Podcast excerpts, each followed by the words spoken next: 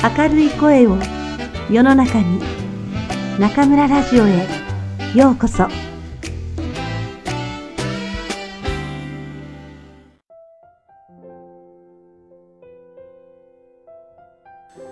グッドラック。アレックス・ロビラ。目。ノットは夜を徹して馬を走らせ、ようやく城にたどり着いた。その顔はマーリンへの憎悪に歪み、目は血走っていた。あまりに厳しく鞭打たれた馬は、縄文の前で力尽きると、どーっと音を立てて地面に倒れ込み、そのまま死んでしまった。だがノットは、そんなことにはお構いなしに、地面が揺れるほどの勢いで、肩を怒らせ、城内へと踏み込んだ。右手で剣を引き抜き、その鋭い刃を光らせながら、次々とドアを開け放っては、マーリンの姿を探していく。マーリンマーリンはおるかノットが城に戻ったぞ姿を見せようそれを目にした者には、はじめ、それが本当にノットなのかすらわからなかった。それほどまでに彼の形相は変わり果てていた。この7日間、マーリンに踊らされ続けたのだという恨みが一夜にして彼を変えてしまったのだ。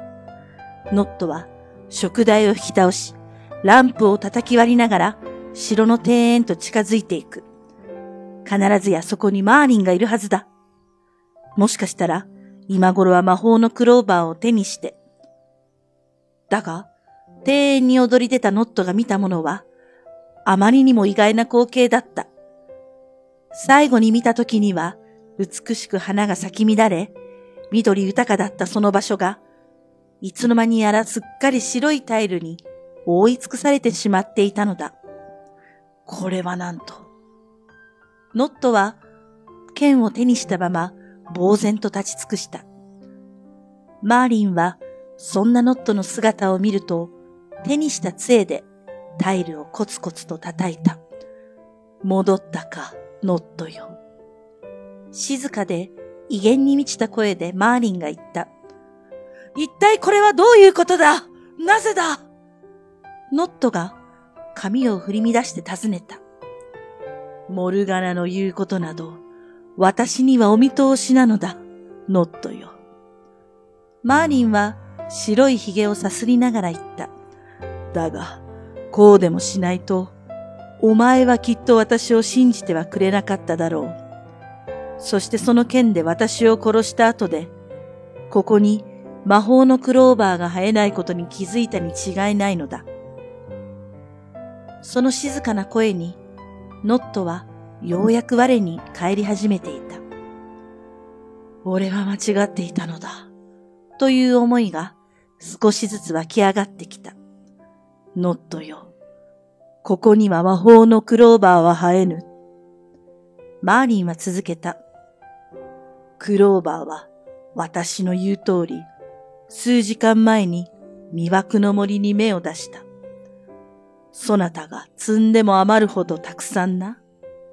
だが、そなたは自信を失い、探し求めることをやめてしまった。それだけではない。そなたは、いつも誰かに運を与えてもらおうとしかしなかったのだ。ノットは剣を取り落とし、タイルの上に膝から崩れ落ちた。あまりのことに言葉もなかった。目の前のマーリンにどう言っていいのか、全くわからなかった。彼はやっとの思いで何とか立ち上がると、そのままふらふらとした足取りで城を出て、自分の屋敷へと引き返していった。それ以来、黒いマントの騎士、サーノットの姿を目にする者は誰もいなかった。シドはその翌日に城へ戻ってくると、直ちにマーリンのもとに駆けつけた。マーリンはすっかり薄汚れたシドの姿を見て、満足そうにうなずいた。マーリン殿これをご覧くださいませシドはそう言うと、両手いっぱいの魔法のクローバーをマーリンに差し出した。本当にありがとうございました。これもあなた様のおかげです。感謝の言葉も見つかりません。表を上げよ、シドよ。マーリンは優しく声をかけた。私のおかげなどではない。すべてそなた自身がやり遂げたことだ。そなたは自ら苦労して土を運び、湖の女王に手を貸し、夜を徹して枝を落とし、小石を拾い上げ、モルガナに還元を囁かれても、自分を信じ続けたではないか。そなたは信念を貫き通したのだ。その決断と行動こそが運命を変えたのだ。ですが、あなた様のお言葉なしには私は、シドの言葉をマーリンが遮った。そなたが幸運をつかむことができたのは、そなたが自ら幸運を招こうと下ごしらえをしたからだ。私がしたことは、そなたを森へと向かわせたことだけだよ。つまり、自分自身が幸運の一部となることを、そなたは本心から願ったということだ。シドは深々と頭を下げると、マーリンに別れを告げた。そして白馬にまたがると、自分の手にした幸運の物語を人々に話して聞かせるため、王国を旅して回ることにした。行く先々で、彼は人に幸運を分け与え続けた。彼は魔法のクローバーが芽を出すところを思い描いたように、王国中の人々が幸運を手にしているところを思い描いていた。彼にとって話を聞かせながらの旅とは、新たな下ごしらえの始まりだったのだ。幸運の下ごしらえは自分にしかできない。幸運の下ごしらえは今すぐに始めることができる。この物語はあなたに続く。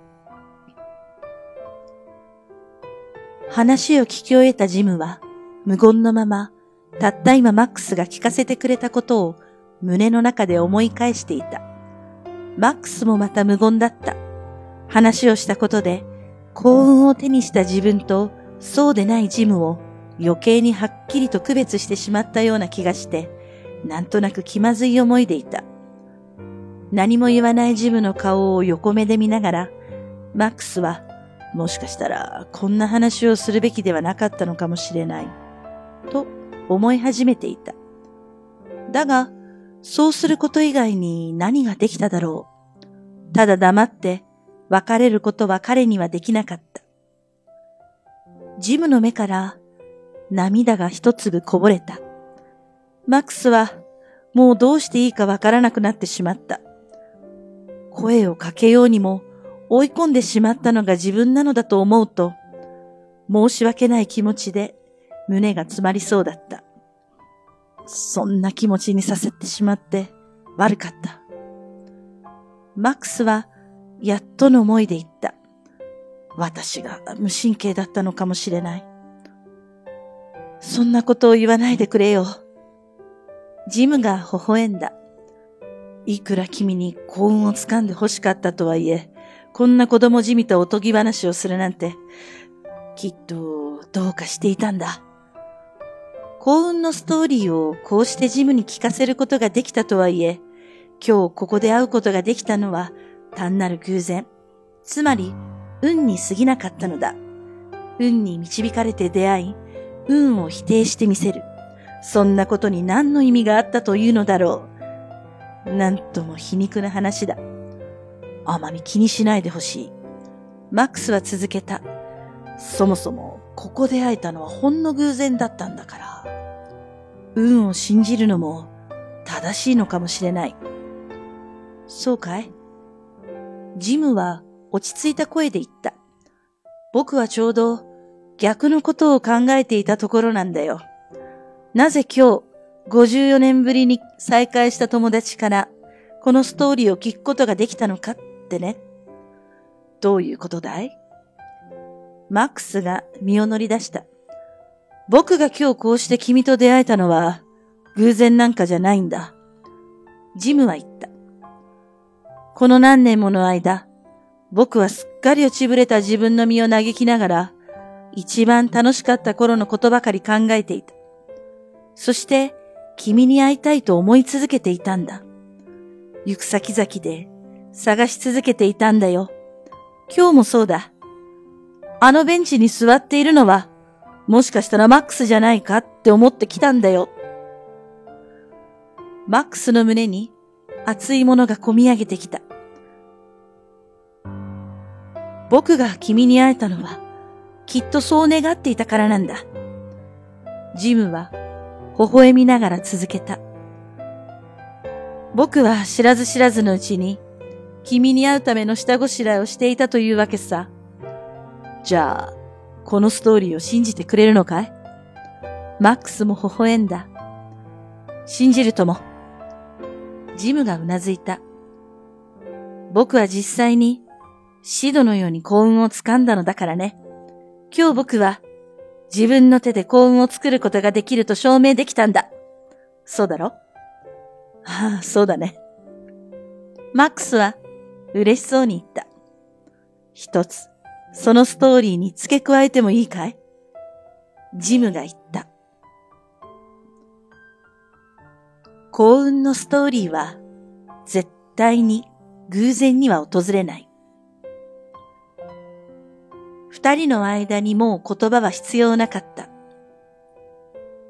親友同士は時として言葉などなくても分かり合えるものなのだ。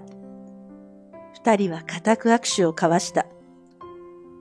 マックスが立ち去った後、ジムはマックスがそうしていたように靴と靴下を脱ぎ、素足を草の上に投げ出してみた。かつて同じことを感じ、同じことで笑っていた友人と同じような感触をふと味わってみたくなったのだと。ジムの足に何かが触れた。優しく彼に気づかれるのを待っていたかのようにそれはあった。彼は体をかがめると指先でそれを探し当て地面から引き抜いた。四つ葉のクローバーだった。それを指先でつまみ上げて目の高さにかざすと自然と笑みがこぼれた。幸運は自分の手で掴むことができるんだ。晴れ渡った空は高く、よくないだ海のように静かに広がっている。ジムは靴を履くとベンチから腰を上げた。これまで手にすることができなかった幸運をその手に掴むために。後書き。この本を書くのには8時間しかかからなかった。だが、この本を考えるのには3年もの月日がかかった。人は、もしかしたら、たった8時間か、と思うかもしれない。だが、もしかしたら、3年もかかったのか、と思うかもしれない。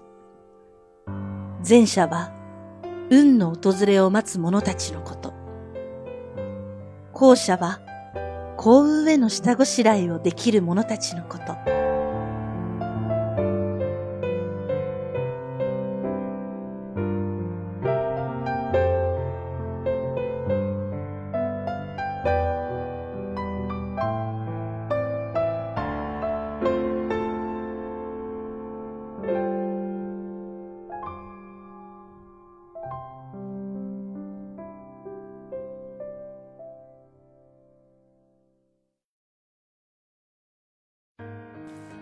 皆さんこんばんは。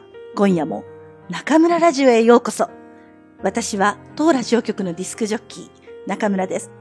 ご無沙汰しております。新学期が始まって1ヶ月が経ちました。最近は何かと忙しく、あっという間に時間が過ぎていきます。月曜日の8時に大学の高級日本語の授業で1週間が始まったかと思ったら、あっという間に金曜日の日本語サロンがやってくる感じです。と書くと、何やら愚痴を言っているようですが、私、こういう毎日嫌いじゃないというか、むしろ好きなんです。全力を出す快感が味わえるというか、生きてるって実感できるんです。時計の針と競争するように、一日のスケジュールが終わり、少々ぼーっとしている私の膝に、子猫のカッパが飛び乗り、ぐるぐると喉を鳴らして甘えてきます。生まれて間もなく8ヶ月になるカッパちゃん。四つ子の末っ子で小さく生まれた白い天使も、今や随分大きくなり、両手じゃないと抱きかかえるのも一苦労。おまけに天性のいたずらっ子。毎朝カッパが倒したゴミ箱や落とした本を拾い上げるのが私の朝のルーチンワークです。時には朝ごはんで食べようと思っていたパンが無残にもカッパのおもちゃに変わり果てて転がっています。そのカッパちゃんももうすぐ子供が産めるお年頃になってしまうそうです。ただいま発情期真っ最中であうあう叫んでいる春真っ盛りの丸を見てこの愛くるしい白いおちびちゃんまでもそうなるのかと今からため息をついてしまうガンマーの中村とくんくんです。春真っ盛りといえば中国の桜の都武漢にも今年も美しい春がやってきました。例年よりも10日以上早く東福音花園の桜も開花し、あっという間に見頃を迎えました。いけないいけない。急いで毎年恒例のお花見を企画し、3月18日に中南財系西方大学日本語学科南風社の3年生を中心とした有志外教総勢24名で行ってまいりました。まだ満開には早いかなって思っていたんですけど、いえいえ、まさに満開で、桜吹雪が空に舞って、あちらこちらから大歓声が上がっていました。我らが南風社の花見の定番といえば、花見サンド。中村お手製のオープンサンドイッチです。ポテトサラダと卵サラダの定番メニューに、今年は細切りベーコンのスパイシー炒めと自家製いちごジャムをプラス。え？自分でジャムが作れるの？って驚かれるんですが、作り方は極めて簡単。まずは新鮮な小粒のいちごをたくさん買ってきます。私は今回1キロ用意しました。軽く洗って緑色のヘタを取ってナイフで半分に切ります。そこに全体の20%の砂糖をまんべんなく振りかけ、2、3時間置いておきます。いちごからじわじわ果汁が出てくるので、そのまま中火にかけて沸騰させます。この時、少々ブクブクいっても大丈夫です。沸騰したら、レモン汁1個分を加えて30分に詰めて出来上がりです。完成の頃にはキッチン中に甘い香りが充満して、なんだか幸せな気分になりますよ。ぜひ試してみてくださいね。美しい桜を見て、写真をパシャパシャ撮って、そうそう、最近は花より団子というより、花より自撮り、花より私って形容できるぐらい、皆さん自撮り棒で自分を撮っていましたね。私は自分の外見には全く興味がないので、自分の写真なんて集合写真ぐらいしか撮らないんですが、ウェイボーに今回の花見の写真を数枚載せたら、2年前同じようにここに花見に来て、一緒にサンドイッチを食べた卒業生から懐かしいというメッセージが届きました。それを見て嬉しくて胸が熱くなりました。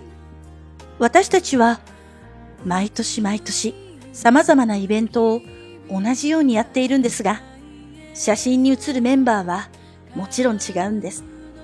でも、その後輩たちの姿を見て、先輩は一瞬なりともあの頃の自分を懐かしく思い出すことができる。懐かしく思える思い出がある青春は本当に素晴らしいものですね。私はこれからもぜひ学生たちの懐かしい場所を作っていけるよう頑張っていこうと思っています。さて、武漢の桜もこのように美しく咲き誇りましたが、日本語を愛する皆さんには、やはり本家本元の日本の桜を見ていただきたいなと思います。武漢だと、ドンフイン花園や武漢大学など名所に固まって咲いている感じなんですが、日本では桜の季節、あちらこちらで桜の花が咲き揃い、街中が薄いピンクに染まります。桜の命はほんの数日。最近では花見のために日本国内にとどまらず世界各地から観光客が集まるそうで、この時期東京は随分賑やかになるとのこと。2003年に中国に来て、一度もこの目で日本の桜を見ていなかった私。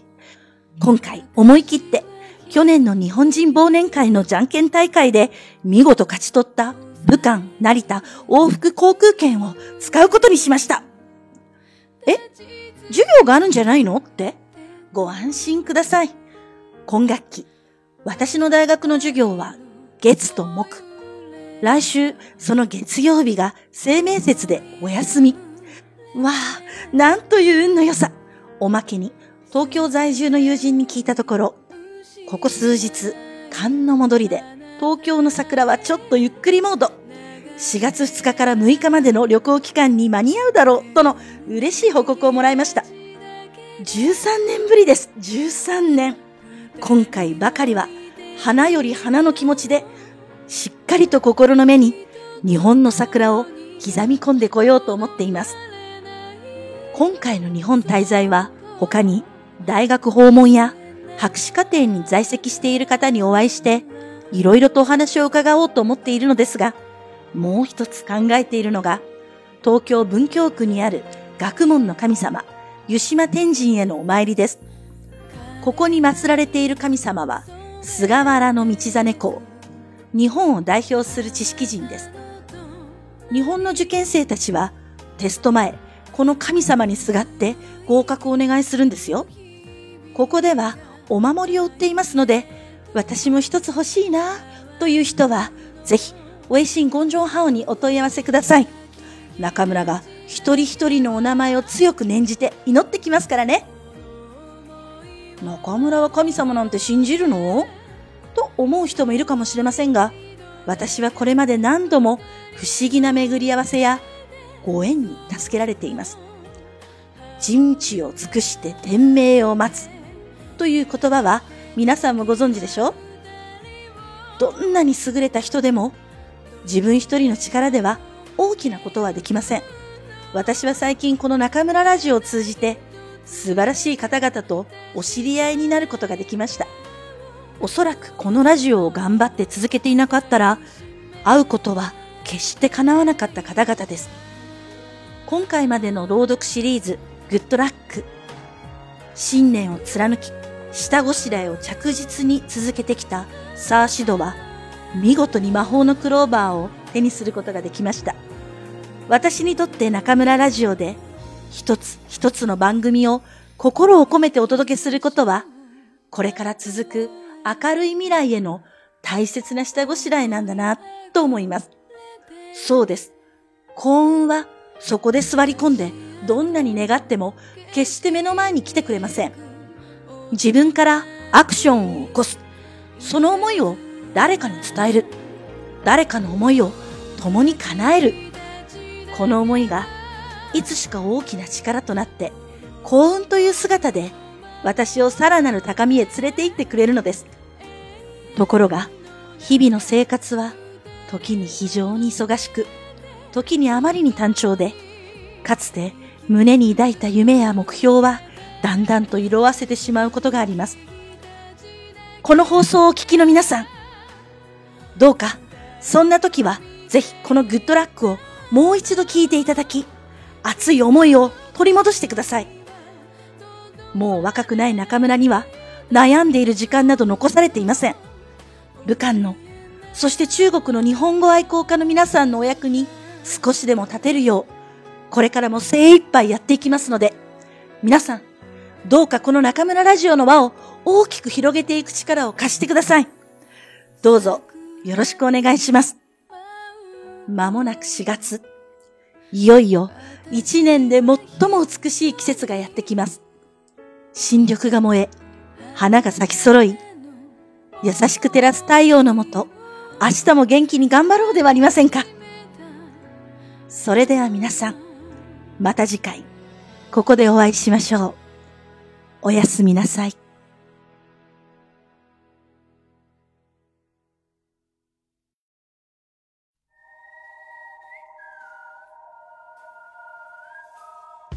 くんちゃんのおまけコーナー。皆さん、こんばんは。くんちゃんのおまけコーナーへようこそ。大家好。 我是中村电台的制作担当棍棍，欢迎来到 Market Corner。伴随着新学期的开始，困困和中村老师都从寒假的休闲模式瞬间切换成了忙忙忙模式，现在才给大家送上这期新节目，希望大家能够谅解。要说三月中村老师都在忙些什么？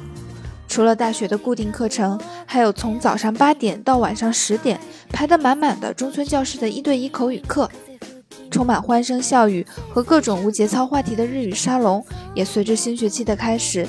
每周五晚上七点，如期在中村老师家举行。在三月排的密密麻麻的日程表中，还有一项绝对不得不提的财大日语系传统活动，那就是东湖赏樱。春姑娘乘着春风摇曳而来，带来了满园春色。南风社的南风子们当然不会辜负了这大好春光，按耐不住的要组团出去浪一浪。日语中有句谚语叫“哈那尤里当过”。但对于南风子们来说，这句话会变成“哈那尤里桑多一起”。我敢肯定，一定有好多人是因为想吃到中村老师风味的三明治才加入了赏花团。跟前两年一样，中村老师在赏花的前一晚几乎没合眼，准备了二十四人份的三明治。这次除了土豆泥和鸡蛋泥，老师还开发了新品——炒培根小片和用新鲜草莓熬制的草莓酱。困困当然也有在旁边搭把手，顺便试吃，各种好吃到不行，直接导致我半夜两点半还捧着一大碗土豆泥吃的停不下来。去年因为工作原因没能跟大家一起去赏花，今年又因为要上课，只能做赏花团背后的厨娘。不过今年虽然错过了武汉东湖的樱花，还有日本东京的樱花在向我招手呢，想想就激动。